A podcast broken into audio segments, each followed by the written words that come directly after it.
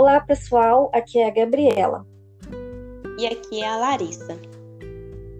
Hoje nós vamos trazer para vocês orientações para a família sobre o suicídio. Um assunto muito delicado, mas muito importante também a ser discutido. Esse conteúdo vale para qualquer um. Então, se você gostar, escute até o final e compartilhe com amigos e colegas. Então vamos lá. Primeiro, precisamos tomar consciência de que o suicídio não é uma situação simples, até porque o que se vê no Brasil e no mundo é que este assunto tem aumentado e ainda mais durante a pandemia. Segunda dica é tomar cuidado. A dor para quem está com esse pensamento é grande, então é preciso tomar muito cuidado.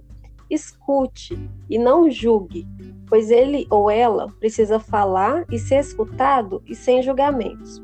O falar pode ser uma grande ferramenta nesse momento. Terceira dica: você pode fazer muito para quem precisa, seja um filho, um outro parente, um amigo ou simplesmente um conhecido. Essa informação vale muito e dinheiro algum pode pagar uma vida. Quarta dica: não podemos julgar. Configurar como um ato corajoso quando é efetivado ou como covardia quando a pessoa não consegue efetuar o ato suicida. E a quinta dica: converse com a pessoa para que ela considere procurar o psicólogo e fazer o acompanhamento psicológico. O profissional irá verificar o tratamento adequado para a condução do caso e a diminuição da dor, e isso pode evitar um desfecho fatal.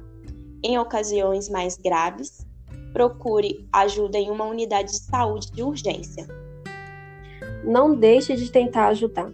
Você pode fazer diferença na vida de alguém. Qualquer dúvida, entre em contato com a gente e contem sempre com a Bem Viver.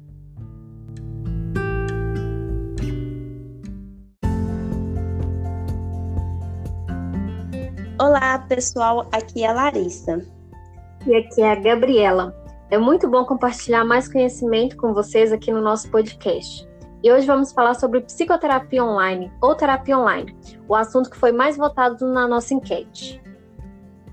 Sim, Gabriela, muitas das vezes em nosso post escrevemos psicoterapia ou terapia, mas saibam que estamos falando do mesmo assunto. Essa mudança de termo é só para deixar o nome mais bonito então, para vocês entenderem da terapia online, precisamos contar uma história, não é mesmo, Gabriela? Isso mesmo. A terapia presencial sempre foi uma busca por muitos desde quando surgiu essa modalidade de tratamento dentro da psicologia. Com a evolução em nossa sociedade, muitas coisas mudaram. Tivemos a entrada da internet das redes sociais, o que fez a informação chegar até nós mais rápido e com muito mais praticidade. Isso mesmo, Gabriela. Então a psicologia não ficou fora dessa. Estudamos, pesquisamos e regularizamos essa modalidade. E agora atendemos via online por plataformas como WhatsApp, Zoom, Skype e demais aplicativos de videoconferência, para atendermos todos da mesma forma como a presencial. Exatamente. Essa modalidade só é utilizada através de uma tela de celular ou computador, mas tem o mesmo efeito que o atendimento presencial. Porém, em casos mais graves, não é possível realizar o atendimento pela forma online. Mas saibam que o profissional irá sempre orientar. Em relação a isso, não tenha dúvidas. Mas será que o atendimento online é seguro? A resposta é sim. Utilizamos canais seguros para atendimento. Mas o paciente também precisa contribuir.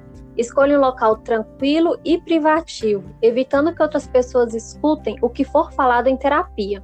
Assim você também se sentirá mais confortável e seguro.